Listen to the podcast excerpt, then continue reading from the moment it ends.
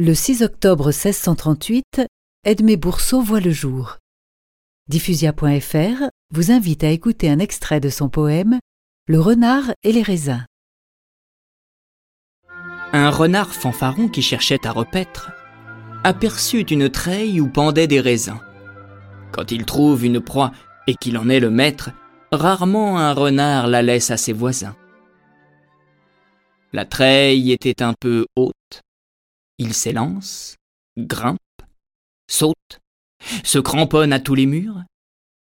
Mais enfin, voyant sa peine longue, dangereuse et vaine, Qu'en ferai-je? dit-il Je ne les crois pas mûrs.